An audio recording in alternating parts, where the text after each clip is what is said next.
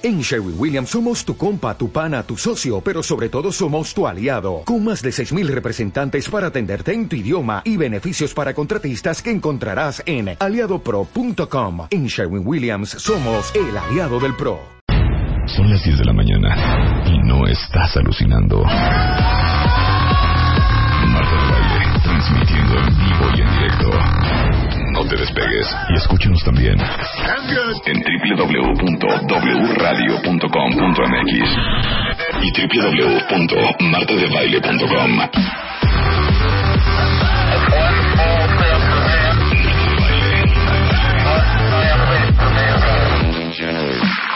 Marta de Baile en W. Buongiorno, cuentavientes. ¿Cómo va la vida? Ya, hija, es viernes. Ya empieza la vacación. No, es que hoy vamos a hablar de una cosa, pero ya empieza la vacación. Muchos están por irse de puente. Ujú, ujú. Muchos están aquí todavía. Sí. ¿no? Serenos, tranquilitos, sin ninguna Sí, aquí- prisa. yo aquí me voy a ningún lado. quedar. ¿Tú vas a quedar? Tú también te vas a quedar, ¿no? Yo también me voy a quedar. Eso, bien. Pues ya trabajar porque la neta, o sea, sí está heavy. Sí, hoy se nos, no- viene se nos heavy. puede juntar el que hacer. Se Cañón. nos puede juntar el que hacer. Miren, ¿se acuerdan que hace como un mes y cachín hablamos de una forma de autismo que se llama Asperger? En ese momento tomamos la decisión, eh, junto con nuestras expertas, que son Lolo Pérez Ballesteros, que es terapeuta en autismo, y Carol Ajax Schillinger, que es psicóloga especialista en trastornos del espectro autista, que valdría mucho la pena que hiciéramos un programa sobre cómo tú te puedes dar cuenta si tu hijo, si tu sobrino, si tu nieto tiene autismo. ¿Cómo puedes detectar de manera temprana el autismo? Porque hace toda la diferencia del mundo cuentavientes. Si lo agarras el día uno, aquí se lo agarras el año siete. Entonces, doy la bienvenida a Lolo y a Carol. Y vamos a empezar, Lolo, por el principio. Porque mucha gente no entiende lo que es el autismo. Vamos a comenzar por decir, el autismo está pensado como un síndrome. Ujú. Eh, los síndromes lo que hacen es que tienen una serie de características que lo conforman. Un síntoma no hace el síndrome.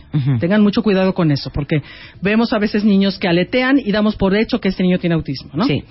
Pero también tenemos que pensar que hay muchos datos que nos da el niño desde muy temprana edad. Yo quiero decir algo muy importante. El primer dato que tenemos, generalmente los papás sí lo alcanzan a ver. Sí se dan cuenta, este niño tiene algo extraño. No se parece a mis otros hijos, o si es mi único hijo, no se parece a mis sobrinos. Tal vez los que están un poquito más en problemas son estos papás que son primerizos y no hay niños a su alrededor y no han tenido contacto con Si niños. no tienes parámetro de comparación. No hay forma. Ellos sí tienen un poquito de problema. El primer médico al que acudes, digamos, cuando tienes ahí alguna duda de tu hijo, es con el pediatra del niño. Obviamente no vas con el podólogo, ¿verdad? Que te saca las uñas de los pies, ¿verdad? Vas con el pediatra. O sea, el pediatra, desgraciadamente, Marta, la mayoría no saben del tema. Todo lo que te dicen es que, mira, tranquila, lo que pasa es que es tu primer hijo, estás muy nerviosa. Vamos a esperar. Vamos a esperar. No todos los niños son iguales. Yo sé que muchas mamás me están oyendo y dicen exactamente, me dijeron lo mismo, ¿no? Este, mira, nos vemos en seis meses para la vacuna de la shashasha. Este, ¿qué te parece si ya vemos qué está pasando? Claro, pasan los seis meses y el niño sigue presentando una serie de cosas que no son las que tiene que presentar. Ahorita vamos a decir cuáles. Si los médicos, los pediatras supieran del tema, de verdad que la cosa cambiaría muchísimo Nos agarrarían a tiempo. a tiempísimo, pero no lo hacen porque no lo entienden, porque no nos ponemos a estudiar, señores, tenemos que ponernos a estudiar, porque no hacen mucho caso de los terapistas, etcétera, etcétera. Otra de las cosas que hacen es que, ¿sabes qué? Mételo a la escuela. Porque lo que pasa es que le falta socializar con otros niños. Estimulación. Estimulación, exactamente, ¿no? Además lo tienes muy chiquiadito tú, porque como es tu hijo único, o es el, ya sabes, ¿no? Tuviste uno, ya tienes uno de 14 y de repente aparece uno de ahí, ¿no? Uno que reci- recién nacido. Sí. Entonces, claro, pues ya se te olvidó cómo ser mamá y todas estas cosas. Ahí vas a la escuela. Y la escuela, nada más quiero decirles, tiene mucha, mucha cancha en esto. Tú imagínate una maestra de escuela que ya lleva varios años trabajando en el tema, ¿cuántos niños ha podido ver? ¿No? Y su auxiliar. O sea, miles, o sea, miles. De repente uno le brinca, ¿no? Y de repente te puede decir, ¿sabes qué? Este mamá, no me lo tomes a mal, pero tu niño, yo sinceramente creo que tiene algo. De alguna manera, la mamá, la mayoría, se puede sentir muy ofendida. ¿Cómo es posible que mi niño, este, tan bonito, tan bello él, ¿no? Tan parecido a nosotros, va a tener algo? Claro que no tiene nada. Sí háganle caso, por favor, a las maestras de las escuelas, a las guarderías. Cuando una maestra de escuela o alguien en la guardería te está haciendo notar que el niño no se comporta como los demás, lejos de mo- molestarte y enojarte, ponte a pensar Pon un poquito. atención. Yo creo que este niño de veras tiene algo. Claro. Los abuelos también, los tíos. Luego hay entre las familias así como, ya sabes. Y luego este, no quieres decir porque te no da- le vayas a caer mal a tu hermana. Exacto. Dice, yo no me quiero pelear con ella. Claro. No, le costó tanto tener al niño y ahora resulta. Pero ¿no? también es bien común y bien fácil Sí. que la mamá pierdas perspectiva de tu hijo. Así es, totalmente. Y que digas, ay, no, de veras no sabes qué monada. Es Sí. bien callado, es súper introvertido. Así es. Y tú lo ves Así como, oh, sí. ay, no sabes qué gracioso. Habla como señorcito. Tiene un vocabulario como de adulto. Sí, claro, ¿No? claro, sí. Entonces pierdes perspectiva y hasta que no viene alguien de fuera y te dice, oye, es una maravilla tu hijo, pero, Pero- esto no es normal. Así es. No te das cuenta, es. ¿no? Sí, y ahorita que decías es que está muy calladito, hay niños que, por ejemplo, no lloran nunca. Pues eso no está bien. Para muchos papás es, ay, qué, como dices tú, oye, Es qué padrísimo. ¿viste?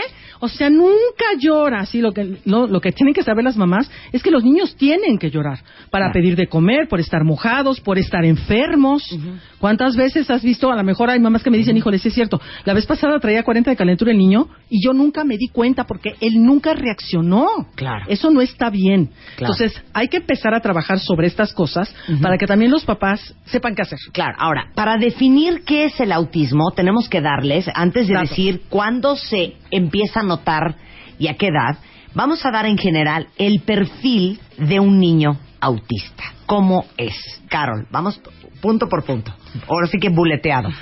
Bueno, vamos a decir también lo que hicimos igual con Asperger. Las personas con autismo también son tan diferentes entre ellos. No vas a encontrar dos niños que sean iguales. Sí. O sea, y son un conjunto de diferentes características. Entonces vamos a decir algunas de las características que podían tener. Pero vuelvo a decir, sería muy raro que alguien tuviera todas esas características. Por ejemplo, muchas veces lo que los papás notan al principio es decir, oye, es un niño que no voltea cuando le hablo. O sea, eso sería como una alerta, un señal en un niño. Por ejemplo, decir, oye, le digo, por ejemplo, o sea, María, y la niña no voltea, y no voltea. Pensamos que era sorda. Sí, pero no es un no voltea de que Mm. no me oye, es un no voltea de que está desconectada. Así es. ¿No? Exacto. Son Muy dos diferente. cosas diferentes. Pero, o sea, está ida. Pero, por ejemplo, los mismos papás dicen, pero ¿sabes qué? Estoy abriendo la bolsa de sabrita y nada más oye el crujir de la bolsa y de inmediato voltea. Entonces, como que ciertos sonidos sí oyen y otros no. O sea, es como un no interés con la persona que le está hablando. Sí, entonces no es que no oigan, No, es que no les interesa o porque no quieren conectar o porque están idos en su rollo. Así es, pero ¿No? sí escuchan. Porque o lo que hace el médico es que los manda, ¿no? A, a que les hagan estudios de oído. Sí. ¿No? Ok, ese es primer O sea, síntoma. en sí, para hablar en cosas generales en autismo, decimos, el primer lugar que tiene que tener afectado sería en la comunicación social. O sea, en- eso entraría de no responder y también, o sea, de, por ejemplo, cuando, cuando le hablan de no responder a su nombre, pero tampoco de estar hablando con las personas. O sea, es el uso de, de, pues, es- de hablar, de escuchar, de seguir órdenes. Eso es- entra en lo que de tener una conversación con alguien. Sería muy afectada a una persona con autismo. Ok, pero ¿cómo es? Como que no conectan, no, no socializan, no... Fíjate que yo, por ejemplo, estoy viendo niños muy pequeños ahorita y algunos de ellos los veo, es como, hace muchos años se decía como si estuvieran hipnotizados. ¿no? Ese caminar sin rumbo, esa mirada que no mira a un lugar específico. Cuando dicen, esa mirada que te traspasa es como cuando alguien se te queda viendo, pero que tú sabes que no te que está no te mirando, está viendo, que está pensando en otra cosa, es esa mirada. Y la, y la comunicación, la socialización de la que habla Carol, ¿cómo es? Sí. Va de la mano, porque si no comunicas, es muy difícil socializar. O sea, ¿cómo socializamos? Hablando, con señas, con una gama, de, con la mirada. Si no establezco contacto visual con alguien, Sí. Pues las socializaciones se ven muy afectadas. Eso como que no los puedes separar esas dos áreas. No Eh, se relaciona. Ujú. Esa es la palabra que Sí. estaba buscando. No se relaciona. Normalmente un niño vas a ver, por ejemplo, cuando están chiquitos o se van a los tres años, están jugando y dicen, ay, otro niño, ¿qué haces? Y Ven, y chu- muéstrame, dame. Y vas a ver que igual muchas veces los niños con autismo pues están viendo otras cosas, sus intereses.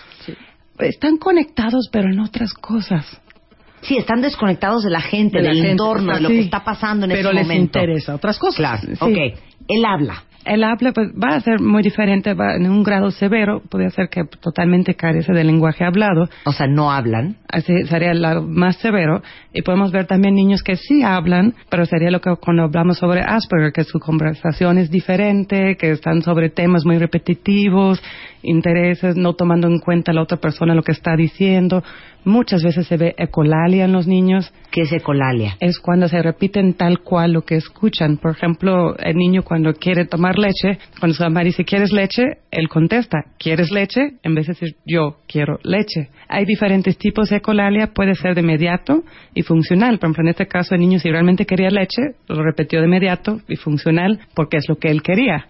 Pero también hay niños que escuchan películas y están repitiendo el diálogo de la película completo horas después y no están comunicando, nada más simplemente están repitiendo, por decir como un loro. Eso sería un tipo Lo de que ecolalia, o sea, que a veces es demorado porque tardó tiempo y no es funcional porque no lo está usando para comunicar. Entonces, en un extremo del Ajá. espectro autista más severo, no hablan. Sí. Pero también otra forma, que es lo que explicábamos hace un, un mes en el tema del síndrome de Asperger, es esta descripción de los niños que tienen un vocabulario que es mucho más avanzado para su edad. Que tú dices, ay, qué inteligente mi hijo. Pero es que no es normal que un niño de 8 años hable como un señor. ¿no? Entonces, palabras que no son de su edad, eh, son monotemáticos, tienen como obsesión con ciertos temas y solo hablan de esos temas. Y después lo que decías, como que no ubican si a la persona a la que le están hablando le interesa lo que están diciendo o si ya ni les están haciendo caso, ellos siguen hable y hable y hable y hable. Sí, y pues esos serían como que los dos puntos extremos y en medio, por ejemplo, en hay medio hay cosas como ecolalia, hay niños que tienen palabras sueltos, o sea, es muy amplio. Ok, sigamos. Siguiente síntoma. Pues también al- hablar sobre lo que es sus intereses y sus preocupaciones. Eh, muchas veces, por ejemplo, en autismo podemos ver niños que tienen apego por ciertos objetos y a veces suelen ser objetos extraños, por ejemplo, tubos, pedacitos de papel, Kleenex. O sea, O de- sea, no es tu colchita, tu osito No, y tu chupón. no, cosas raras, ¿no? A ver. Cosas extrañas. Yo supe de un chico que traía una pata de pollo de verdad, pero la trajo durante 10 años. La misma pata. Podrida. Hecha, hecha horrible. No había ma- manera de quitársela. Era su objeto. ¿No? Que dices, qué cosa más extraña, qué cosa más, cosa más horrible. Bueno, así era. Pero ¿y, así, eso de dónde viene? Pues como que son como uno de los partes de los rasgos de estos ¿O- chicos. ¿no? obsesiones o Ahora no conceptos? todos lo, lo tienen, ¿eh? Hay algunos Sí. que lo tienen y otros que no lo presentan. algunos sí, no. Sí. Tengan cuidado porque no vayan a decir, oye, no, pues mi hijo no tiene ningún objeto, ¿no? Y entonces no es. Acuérdense, un síntoma no hace síndrome. Ok. ¿Sí? Sí, Otra cosa que es muy común es ver movimientos estereotipados. Es de niños que aletean, que están moviendo la mano enfrente, y también la forma de caminar, de mecerse. Eh, O sea, movimientos repetitivos. sí. Sí, muchas veces, por ejemplo, ponen los dedos enfrente de los Así ojos es. y los están moviendo, se están estimulando la vista con la mano. Es una característica que posiblemente esté presente, no siempre. No siempre. A ver, dame ejemplos de cosas que has visto de patrones repetitivos en niños autistas. Hay muchas cosas, por ejemplo, les encanta saltar sobre las camas o un colchón y se pueden estar horas. Y cuando yo te digo horas, son horas arriba de un colchón o de un tumbling, ¿no? Sí, no es que divertido saltar en la No, cama. no, no, es como una, una, eh, una acción involuntaria, así de Y ta, yo, le- ta, yo, la- ta, yo a veces la he traducido como una borrachera, ¿no? En donde me sigo emborrachando, pero sigo haciéndolo y ya no me puedo detener. Incluso muchas de estas conductas tan repetitivas acaban en llanto o en un enojo espantoso del niño. Pero es esta parte como que si pudiera gritarte, les diría, deténme. Yo no puedo, deténme, por favor, ¿no? O dar vueltas en círculo. O, dar vueltas en círculo, en vueltas, círculo, o estar viendo el rompe, el cómo se llama el ventilador que les encanta a muchos de ellos, ¿no? Este, en fin, hay muchos de estos de estas de este tipo de conductas que seguramente las mamás que nos están escuchando decir, "Híjole, pues el mío hace esto", ¿no? Pero efectivamente, si yo quiero quitarlo, estalla en un llanto espantoso y después para callarlo nos cuesta un trabajo que no sabes. A un niño autista Claro. que lo bajas de una cama. Claro, de alguna manera. Y es que sí, su estimulación va creciendo y entonces tú tienes que parar la conducta. Porque además no le sirve de gran cosa en el, en el principio. Puedes brincar un poquito y eso y está bien, ¿no? Pero él tiene que saber que tiene un límite todo, ¿no? Y tienes que bajarte y ahora mejor vamos a caminar o vamos a hacer otra cosa. Sí, ¿no? vi- vamos a aclarar esto, porque muchos de ustedes van a decir, ay, no, oye, pero a mi hijo le encanta saltar en la cama. A ver, una cosa es que le guste saltar en la cama y que lo haga de manera consciente Así y es algo que él controla. Así es. Ah, estoy saltando en la cama sin parar y no puedo parar de hacerlo. Exactamente. ¿No? Y también es hay un que... poquito una actitud como obsesiva compulsiva. Y además luego como mamá dices, bueno, ¿qué importa? Es nuestra cama. No, es que no va por ahí el punto. Porque al final, cuando tenga 25 años, vas a estar en las camas de todo mundo, ¿eh? Acuérdate también de eso. Sí. O sea, tienes que entender que hay conductas que sí hay que detener, ¿no? O sea, está muy bien, como decías tú ahorita, pues saltaste tantito en la cama y tienes cuatro años, está muy bien. Pero llega un punto en que ya no se puede saltar en las camas. A ver, y esta, y esta repetición y esta obsesión, compulsión por hacer las casas, las cosas, también puede ser eh, eh, ver cosas, Sí, eh, rituales para dormir. A ver, explica eso. Hay muchos niños que la mamá, por ejemplo, dice, antes de dormir todos los días lo tiene que hacer exactamente lo mismo. Pone su pijama, toma leche de tal marca y se acuesta y le tengo que contar el mismo cuento para que se duerma. Somos como rituales y si lo quieres cambiar, no, no, no, no, no, o sea, No puedes. o sea, le causa mucha angustia al niño. También otra vez no es siempre es presente, pero o niños, por ejemplo, en su cuarto que todo tiene que estar acomodado en la misma orden. Si la mamá le mueve un muñeco de ahí de la repisa, o sea, ya es motivo de un berrinche. Eh, em, lo que más se escucha, por ejemplo, en camino a la escuela, que la mamá dice, "Oye, vamos a la escuela y si hay una desviación, me tengo que parar. No, no, no, no, por aquí no es, por aquí no es.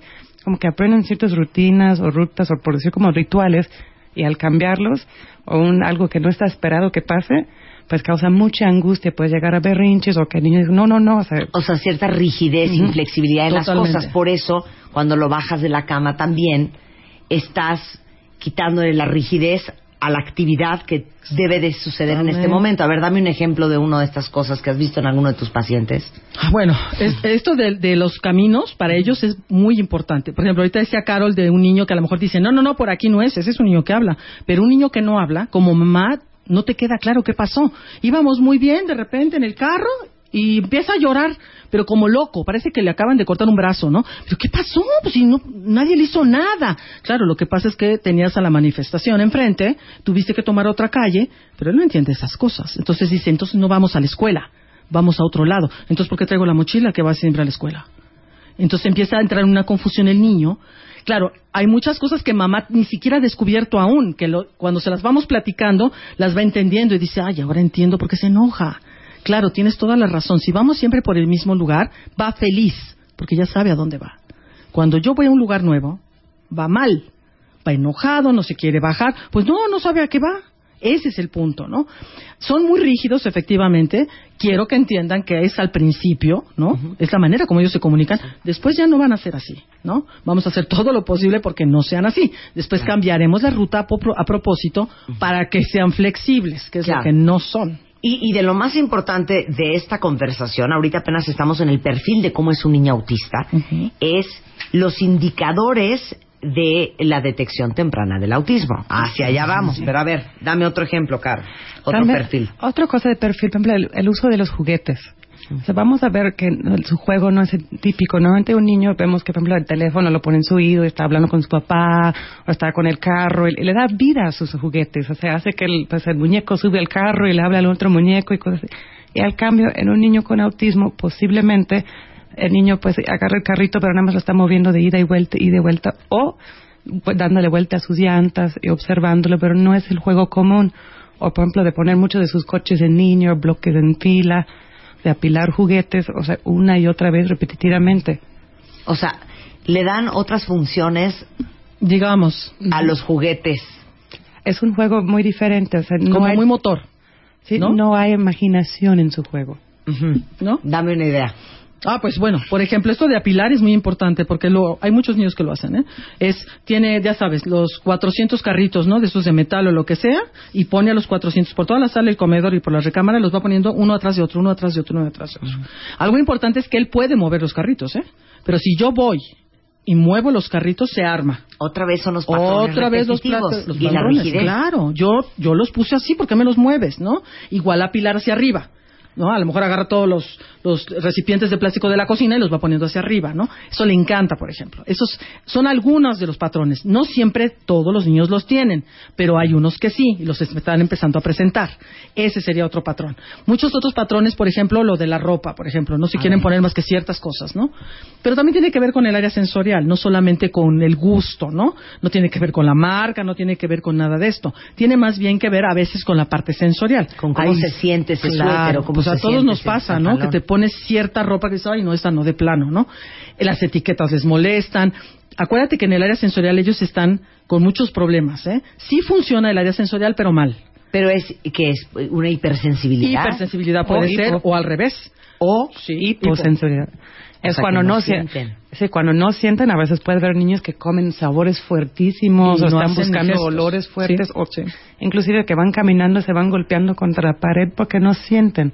El hiposensible también sería un niño pero cuando se cae, se raspa, no, no llora. Y el Lo hipersensible sería el niño que nada más le toca así, ay, o sea, no me toques. o sea, sí. el- y el mismo niño puede ser hipo y hipersensible en diferentes áreas. A ver, dame un ejemplo. Por ejemplo, un niño por ejemplo, que se puede ser muy eh, hipersensible en los oídos, En los oídos. Que, que no se les puede tocar, o sea, pues, nada más al tocárselos, Sí. o sea, o, Sí, es- sí. que les causa mucha, mucha angustia. Y el mismo niño posiblemente, o sea, con los sabores, igual y no siente estos sabores y, y busca y puede poner, Sí, por sí, ejemplo, sí. comer un chile, me dice, puede comer un frasco de chiles y ni siquiera le pica. Así es. O está muy caliente lo que está tomando y lo Y no puede lo tomar casi. No, así, no, y dentro del mismo niño. Ok. Ok. ¿Algún otro perfil antes de irnos a corte? Eh, pues de alteraciones sensoriales son muy, Sí. muy amplios, o sea, va de todos los sentidos que tenemos. Por ejemplo, el que está dando vueltas posiblemente es hiposensible, que no siente su cuerpo y está buscando esa estimulación que no siente. Pero diría con la vista también, que los están buscando luces, o sea, que, que Sí. juegan y juegan, les llama mucho la atención, y los que evitan luces. Así es. O sea, con olores, sabores. Sí, que no pueden tocar ciertas texturas, el talco, por ejemplo, hay niños que no soportan el talco y son unos gritos horribles, la espuma de rasurar, por ejemplo, hay niños que no les puedes poner crema, no les puedes poner un bloqueador o algo, porque bueno, son los gritos, los llevas a la playa y no pueden tocar la arena, ¿no? Hacia ese tipo de niños, por ejemplo, es muy importante que papá y mamá se estén dando cuenta, porque luego te dicen, no, pero sí hemos ido a la playa. Lo que no se han dado cuenta es que meten al niño con, con zapatos de plástico y calcetines. Claro, No toca la, la- la- arena nunca. claro. ¿no? Y a lo mejor sí juega un poquito con la arena y las manos, pero también tiene una serie de recipientes que le evitan que toque la arena. Hasta que tú les empiezas a preguntar esto, se percatan. Dicen, ah, pues sí es cierto. La verdad es que Claro. nunca la toca. Ahí Claro. está, ¿ves? Claro. Regresando del corte, estamos hablando de esto hoy porque hace toda la diferencia cuando ustedes detectan de manera temprana el autismo en sus hijos. No se vayan, ya volvemos. Paramos un momento. Ya volvemos, ya, volvemos. Marta de baile. Más Marta de baile en W. Ya regresamos. Más Marta de baile. Regresamos en W. Estamos de regreso en W Radio y hoy viernes eh, estamos hablando de algo que es muy especial porque ustedes saben que ahora se encuentran, se diagnostican niños autistas más que nunca. No sabemos si es que hay más autismo o si hoy se diagnostica más de lo que se diagnosticaba en los 40 y en los 20. ¿Tú qué dirías, Lolo? Las dos cosas. Las dos cosas. Seguramente. ¿Hay más autismo? Sí, yo sí creo. ¿Sí? Yo estoy Carol. Hay más conciencia también. Hay más Mejores conciencia. herramientas para detectarlo. Está el internet, que papá y mamá se pueden acercar a él Claro. y rápidamente se dan cuenta. Están programas como Está este. Marta de baile, que de hace cosas muy Y interesantes. también ha cambiado mucho que las personas antes escondían A muchas personas con discapacidad y hoy en día, gracias a Dios, está cambiado. Sí. Claro. Que tienen los mismos derechos a todos los seres humanos. Claro. Gracias. Lolo Pérez Ballesteros es terapeuta de autismo y Carol A. Jack Schillinger es psicóloga especialista en los trastornos del espectro autista. Porque como les explicamos al principio del programa, hay diferentes grados y severidades del autismo. Entonces, empezamos primero por describirles todo el perfil de un niño autista, que si bien todo lo que escucharon antes puede tenerlo un niño autista o puede tener algunas cosas y otras no. Pero ahora vamos a la parte más importante de esta conversación. ¿Por qué es tan importante detectar de manera temprana el autismo, Lolo?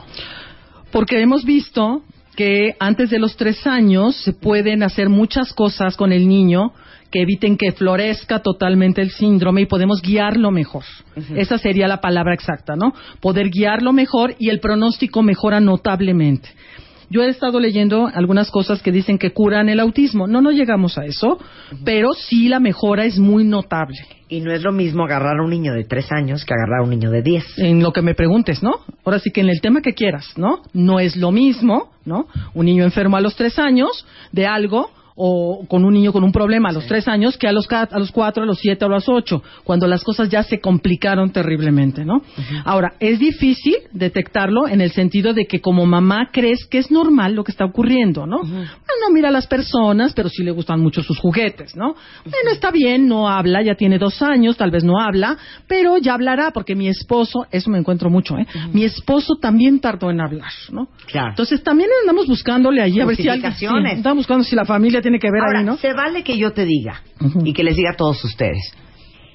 Obviamente, entre más meses y años pase un niño con un síndrome de autismo sin ser atendido, se le vuelve, no sé si es la palabra correcta, se le vuelve como un modus vivendi, se le empieza a volver como un hábito, Sí. como una forma sí. de vida más arraigada. Claro. Es que sí, tiene eso, eso que acabas de decir es exactamente lo que ocurre, ¿no? De alguna manera, incluso los papás, sin querer queriendo, se van metiendo en eso también, ¿no? Entonces, si no se pone crema el niño, por decirte, pues ya no le pones crema, ¿no?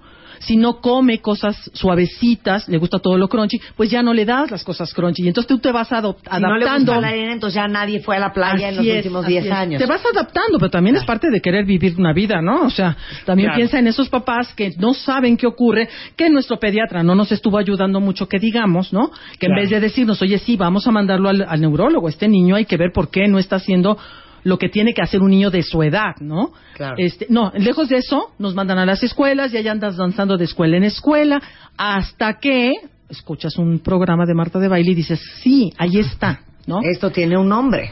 ¿no? Esto tiene nombre, exacto, no estoy loca. Claro. Esto tiene algo. Claro. Sí, también cabe mencionar, por ejemplo, en cuestiones de terapias, hay terapias o sea, nuevas que son muy buenas para personas que están en riesgo de tener un trastorno de espectro autista y están hechas para eso.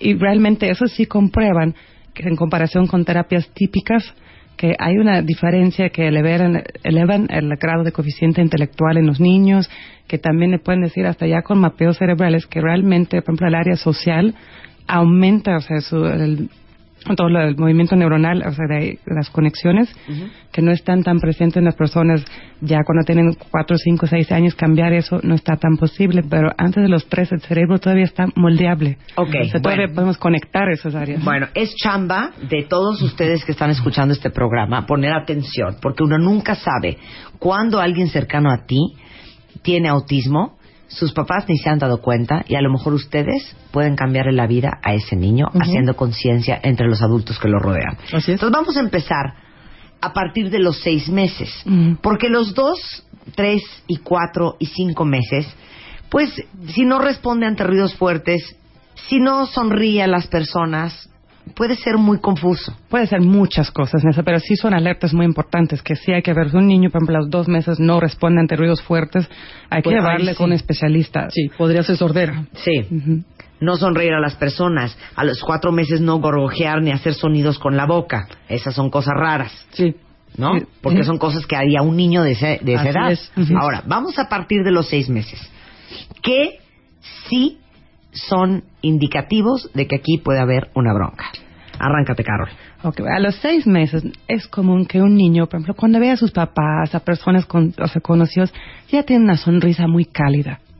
Entonces, a los seis meses, un niño que le están haciendo todo lo que se hace a un bebé, que las personas le hablan, le hacen cuchi cuchi Le todo muerdes eso. el pie. Ese, le Haces cosas, ¿no? Y, Sí. y, y jalas De su hecho, atención. nosotros no- Sí. Jala su atención. Un niño que no responde ante eso con sonrisas, eso es un indicador muy fuerte que algo no está bien. O sea, no exactamente que sea autismo, pero sí es una alerta.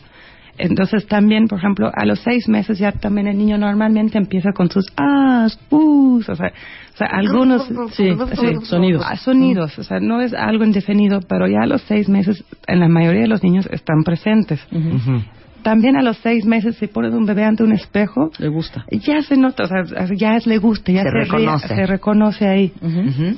O sea, esas son cosas que vemos típicamente. Si pones tu bebé enfrente del espejo y no hay ninguna reacción, eso realmente, o sea, vale la pena ir a ver a un especialista. Pues si no es nada, no perdiste algo. O sea, Pero si es algo, estás a tiempo, muy buen tiempo. Ok. Entonces, pues ya pasamos de lo que sería de los nueve meses. Ya a esa edad, normalmente los bebés empiezan con su ba, ba, ba, ba, mamá, mamá, da, da, da, da. O sea, el balbuceo está presente. Si el niño ya tiene nueve meses y no está balbuceando, es también otra alerta. O sea, algunos niños balbucean más tarde, pero, o sea, si ese niño tiene algunas o sea, alteraciones en su desarrollo, estás en un súper tiempo para atenderlo. Ok. ¿Sí? Ok, ¿qué más pasa a los nueve meses? También a, a los nueve meses ya jugamos con los niños, por ejemplo, de ¿dónde estoy? Y me tapo y se ve El peekaboo. Y eso, ya el niño debería estar respondiendo a esos tipos de juegos, como de turnos, mi turno, o, sea, turno, o también que tú dices, pa, pa, pa, y te contestan, pa, pa, pa. Sí. Y ahorita tengo una nueve- niña de nueve meses, está totalmente en eso. ¿Sí? Sí. Su nombre es muy importante. Ya se edad, o sea, si tú A los nueve meses. Ya cuando le hables por su nombre, no al 100%, pero si le hablas fuerte, o sea, debería voltear a verte. A los 9, en la mayoría de los niños está presente. Si llega a los 12 y no está presente, eso es un súper alerta. O sea, un niño a los nueve meses reconoce Su nombre. su nombre y que le están hablando a él. Así es. ¿No? Sí. O sea, mínimo que te voltea a ver, o sea, cuando le hablan. O sea, detienen lo que están haciendo y ven. A los a los nueve es común, pero a los doce, si eso no está presente, eh, se recomienda ir a ver, a algún especialista. Ok. No mirar donde señalas. Sí, también, por ejemplo, o sea, si tú tienes un libro enfrente o una imagen y tú señalas, mira esto, o sea, ya deberías seguir lo que tú estás señalando con su vista. Ujú. Y también las personas conocidas a esa edad, pues ya es cuando los niños, cuando dices, ay, o sea, se chivea, ¿no? Es lo clásico en un bebé. Si tienes un bebé que pasa, o sea, mamá, papá o un desconocido y, y no está reconociendo a esas personas, ya debería tener como diferentes reacciones ante diferentes personas. Sí, gritar cuando ve a la tía chucha, que huele horrendo y se lo besuquea, Sí. o hacer carita de felicidad cuando ve a su mamá. Claro, o pedir, o incluso, ¿no? Tú lo cargas y se quiere regresar con su mamá, ¿no? En cambio, estos tipos de niños no. Pasan por todo mundo, por gente desconocida, y él nunca reaccionó a nada. Que dices, ay, pero qué bien este niño. Volvemos a lo que dices. ¡ay, qué maravilla! Se va deja a cargar cargar por todos. Es una Claro. maravilla. Pues no, ni tan maravilloso, porque no está bien eso. Esto es nueve meses, ¿eh? Sí. Nueve meses. Ahora, vamos a lo, al año, al año de edad. Sí, al año, o sea, comúnmente los niños empiezan a decir mamá y papá. Ciertamente, o sea, algunos niños hablan un poquito más tarde, pero, o sea, ya si tiene un año, cuatro meses y no tienes palabras significativas, o sea, que dice mamá a mamá, leche, mamá, papá. eso Chupón. también es otra alerta. Y ahora también al año, o sea, no solamente que el niño sigue lo que tú señalas, ya el niño debería estar señalando. Cuando hay algo fuera de su alcance y que quiere el juguete, él saca el dedo, hasta lo acompaña con palabras, ah, ah, ah, y te mira. ¿sí?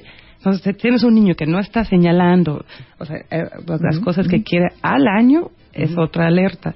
Y no solamente, o sea, hay mucho lenguaje de, en las manos de los niños a esa edad, por ejemplo, de mostrarte sus juguetes.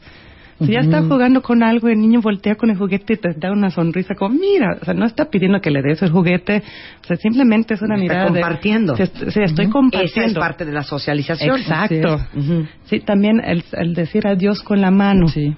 Ya es muy común, o sea, no solamente es lenguaje hablado, es lenguaje, sobre todos esos gestos que deberían estar presentes. Y algo muy importante. Pierden habilidades que ya habían adquirido. A ver, explica eso. Es en cualquier niño, por ejemplo, si está desarrollando y de repente, por ejemplo, dice, oye, te decía mamá y papá y dejó de hacerlo, eso es... Otro foco rojo. O sea, ya, o sea, en cualquier momento en su desarrollo, en cual- los niños, o sea, cuando pierde habilidades ya adquiridos, es también ve a ver a un especialista. Ok. Se puede ser palabras, puede ser que, oye, saludaba con la mano y dejó de hacerlo. ¿no? O, Sí, o sea, o sea, Lo que ya aprendió a hacer no puede perderlo. Ok. No importa si estamos hablando de autismo o de otra cosa, lo que estamos refiriéndonos es que ese es el desarrollo normal. Ok. Ahora vamos al año y medio de edad. Ya a esa edad debería estar copiando muchas de las cosas que las personas están haciendo. Por ejemplo, si yo estoy aplaudiendo, ellos aplauden. Y no es de que le estoy enseñando, o sea, ya le debe de ser espontáneo. O también, por ejemplo, el teléfono, por ejemplo, de juguetes, si yo lo pongo ahí y digo, bueno, bueno, pues ya el niño también empieza a poner ahí o, o a, sus muñecos, le dice, dale besito y le da besito. O sea, ya esa, algo de imitación debería estar presente a los 18 meses. Y también, en cuestiones de palabras, por lo menos seis. O sea, si al año y medio del niño no tiene seis palabras, y palabras de que realmente está aplicando bien, por ejemplo, que dice mamá a mamá, que dice agua a su agua, porque a veces hay niños que tienen palabras, pero no lo están usando lo que vemos funcionalmente, o sea, Claro. de acuerdo a su causa. Quieren agua y piden leche, pero están refiriéndose al agua. No, a veces hay niños que saben algunas palabras, pero nada más lo repitan. Por Las ejemplo, dicen A ver, por decirlas. a ver, un ejemplo, por ejemplo, conocí a una niña, por ejemplo, al, al año y medio decía, Barney, Barney, Barney, Pero no perfectamente estaba- bien, pero Barney no estaba presente, estaba ni presente. quería Barney, nada más aprendió a decir la palabra Barney, pero no tenía una función comunicativa. Ok, ok. Siguiente punto, Carol. Eh, también, por ejemplo, si como papá, eso va con lo que vimos antes. Por ejemplo, si el pa- mamá o papá se va, ya a los 18 meses, o sea, cuando el papá se va o regrese, normalmente se pone triste cuando se va y se pone feliz cuando regrese. Si el niño dice, ay, yo me puedo dejarle con cualquier persona y cuando regresa, o sea, ni siquiera, algo, o sea, eso no es algo bueno. O sea, el niño debería, o sea, al separarse de los papás debería haber una angustia leve, o sea, no un gran berrinche, pero se debería darse cuenta de eso. Ok, ahora vamos a los dos años de edad. ¿Cómo los- se empieza a notar que este niño puede tener una bronca? Y ojo, es probable que si tu hijo a los eh, 18 meses no tiene seis palabras, a lo mejor no tiene autismo. No, Pero a lo mejor tiene un problema de lenguaje. Así es. ¿No? Sí, Pero si es que tiene algo dentro del espectro autista y lo atiendes a esa edad, su pronóstico cambia tanto, tanto, Radicalmente, tanto. claro. Yo siento que es algo, o sea, no hay domo- dónde perderle en eso. Claro. O sea, si tú vas y dices, voy a la tienda y va a intervención temprana y resulta que no tiene, qué bueno, que perdiste. Nada. Nada. Si esperaste, tu tiempo no regresa. Claro. Ok, vamos a los dos años de edad, Carol. Ok, a los dos años, o sea, lo que sería más notorio es también otra vez con palabras, ya debería estar juntando dos palabras. Quiero leche, dame pan. O sea, ya por lo menos dos palabras que esté uniendo cuando habla con las demás personas. Si sigue diciendo leche o cosas sueltas, es otra alerta que no sé. Y ya debería estar siguiendo instrucciones simples de ven, dame, siéntate, pon. Ujú. O sea, y eso va de la mano muchas veces lo que decíamos hace rato, que los papás reportan, ay, pensé que estaba sordo porque le decía que hiciera tal cosa y no hacía caso. Claro. Y no es que no pueden dar o no pueden poner, o sea, simplemente no están haciendo caso a la instrucción. Ok. Seguimos con los dos años de edad. Las cosas, cómo se usan, ya debería saber también en cuestiones de los objetos, por ejemplo, cómo usar una cuchara, cómo usar un tenedor, cómo, o sea, ya, ya esas cosas, eh, eh, por ejemplo, los libros ya le deberían llamar la atención, de estar escuchando cuentos, señalándolos. Eh, también los niños a esa edad les gusta que, les, por ejemplo, que les estés brincando en las rodillas, o sea, o sea, de que juegos con ellos, o sea, de- con los papás deben ser bastante... Juegos de interacción. Sí. Jue- Juegos de interacción. Ujú. Ok, ahora vamos a los tres años de edad y son las últimas manifestaciones que vamos a, a- a- a mostrar. Ok, ahí debería ya estar usando oraciones completas. O sea, ya un niño a los tres años con desarrollo típico, pues ya habla, o sea, tiene miles de palabras en su vocabulario, lo está usando flexiblemente con diferentes personas en diferentes lugares. Y lo más importante aquí, por ejemplo, a los tres años es cuando un niño entra en el kinder. Y lo que las maestros reportan es, no juega con otros niños. Y si tomamos en cuenta pues que no tenía vocabulario, no está usando bien los juguetes, pues era de esperar que eso pasara. No miran a las personas a los ojos. Eso también. No es que nunca ven, pero la calidad de su mirada, la frecuencia. o sea, usamos nuestra mirada para saber, o sea, tú entendiste lo que te dije. Me Claro. interesa lo que tú dices. Claro. O sea, no solamente te veo porque quiero algo, porque muchas veces cuando esos niños quieren algo, o sea, la mirada se enciende a todo lo que da. Pero es como que una mirada social lo que faltaría. Y este no imita ni usa la imaginación en sus juegos. Sí, ya un niño a los tres años hasta, ya, o sea, ya el muñeco se va a pelear con el otro muñeco y sube la montaña y se, se sirve té a la muñequita y la cuesta y le baña. O sea, y posiblemente ese niño va a estar ponerlos en orden o igual le sabe mucha información sobre eso, pero es como que muy rígido su juego, no es con imaginación. Ok. Ahora vamos a hacer otro ejercicio, cuentavientes. Eh, Carol y Lolo trajeron un examen, un test, que me dices que ya es obligatorio para todos los pediatras en Estados Unidos. Sí, Se llama el MCHAT. MChat. sí. MCHAT. Explique esta prueba. Eh, es una, como un filtro. Pues, por ejemplo, cuando el niño va con el pediatra, la mayoría de los pediatras a ella les aplica eso. Es, es una entrevista que dura 15 minutos, es muy, muy Sí. rápido. Dice sí, no.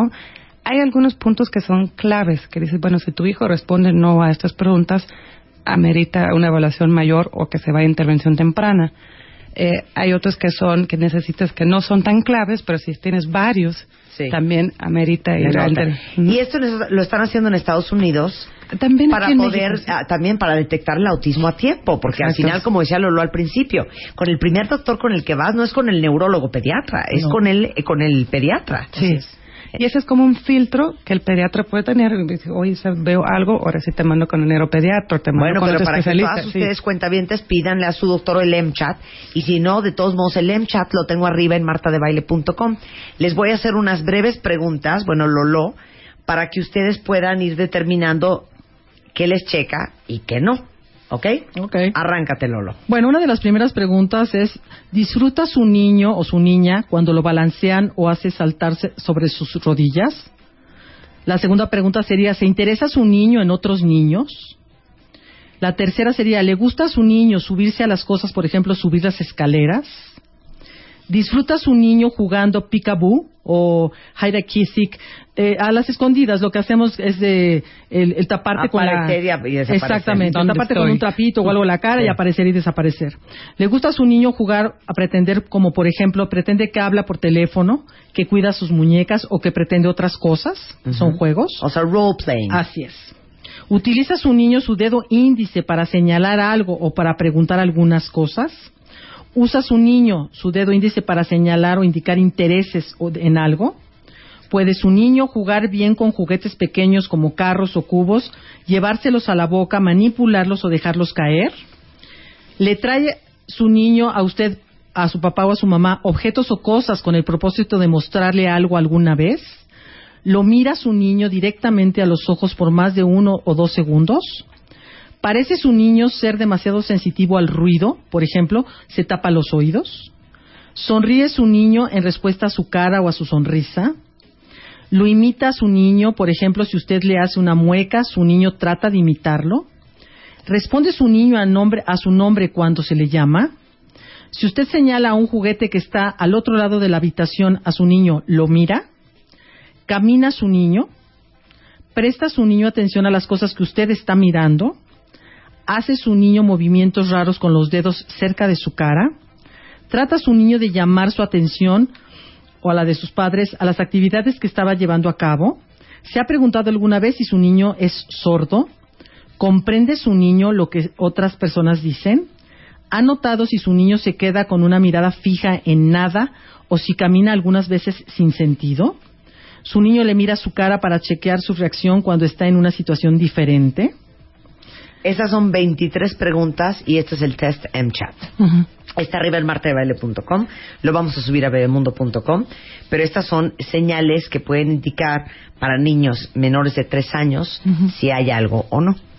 Sí, exactamente. eh, de los cuales, por ejemplo, de que ese niño se toma interés en el otro niño o si señala con su dedo índice para indicar interés.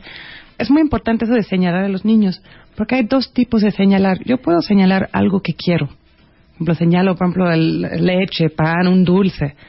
Pero es muy diferente, por ejemplo, que yo veo, por ejemplo, un- la luna, le digo, mira la luna. O sea, no quiero que me ten- den la luna, quiero compartir eso a nivel social. Mira, yo veo algo interesante y quiero compartirlo contigo. Eso es social. Eso es muy notorio que no esté presente. Eh, el otro, por ejemplo, que trae objetos es lo mismo. Mira lo que tengo, no quiero que me lo compongas. De compartir. Es Exacto. compartir. Esa ausencia de compartir sería algo muy llamativa. Y otra cosa que no vine aquí, que quisiera, eh, se llama referencia conjunta. Ah, sí.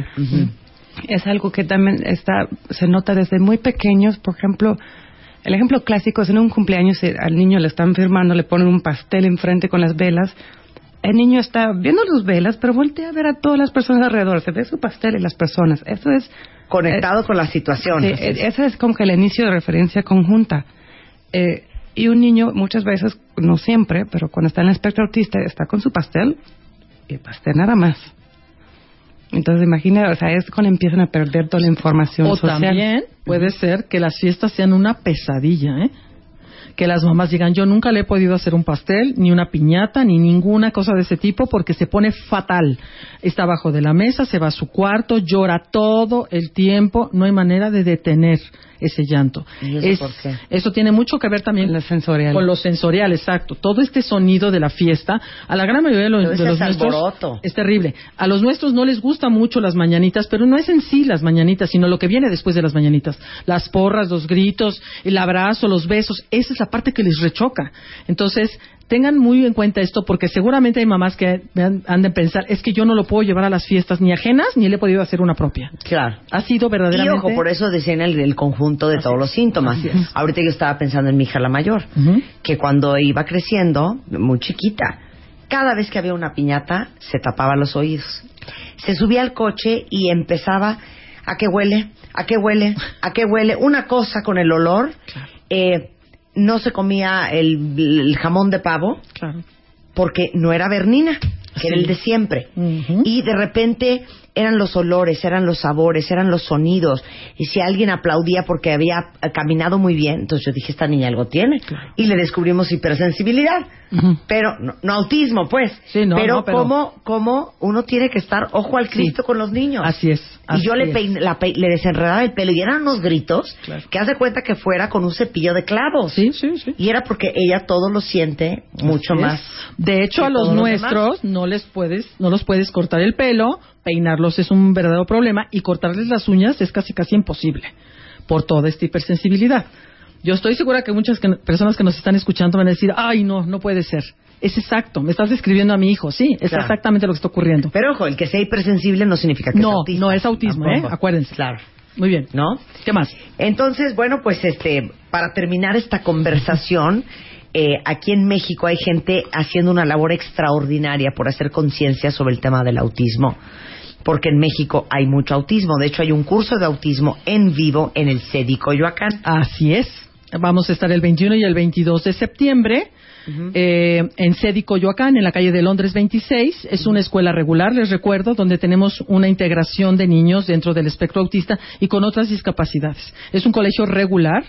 Eh, lo que queremos también con este curso está dirigido a padres de familia, a terapeutas, a escuelas, porque hay cada vez más niños con autismo dentro de las escuelas regulares. Algunas aceptan mejor que y otras, ¿no? A los niños. Pero bueno, este curso, ojalá, ojalá puedan asistir. Ahí están los teléfonos si quieres, este. Sí, sí, Decirnos. son el Hasta abajo. 5688-3223. Va a ser de 9 de la mañana a 3 de la tarde. Ah, no, a No. esa hora reciben las llamadas. Así es. 5688-3223 de 9 a 3, pueden hablar. Sí. O con Lolo, que es el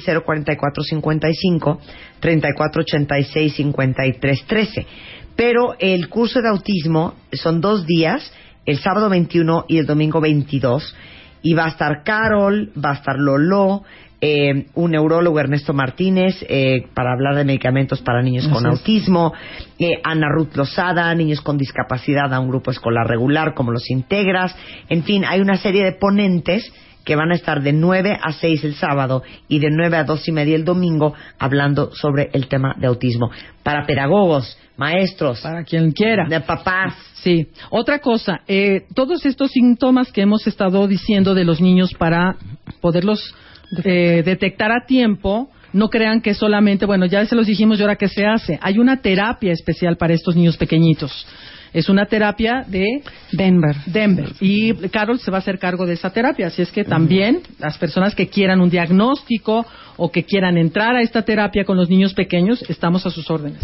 Muy bien. Bueno, pues para que sepan que hay recursos aquí en México y no tienen que irse a otra parte del Así mundo. es, así ¿no? es, así Para eso es. están Lolo y Carol. Así es. Entonces, cualquier información, eh, pérezballesteros.yahoo.com, autismoterapia.com y en el 5659-2918. Mil gracias. Un placer tenerlas aquí. Como siempre. Gracias. Gracias, Carol. Hacemos una pausa y regresamos. No se vayan. Paramos un momento y ya volvemos. Más Marta de Baile en W. Marta de Baile.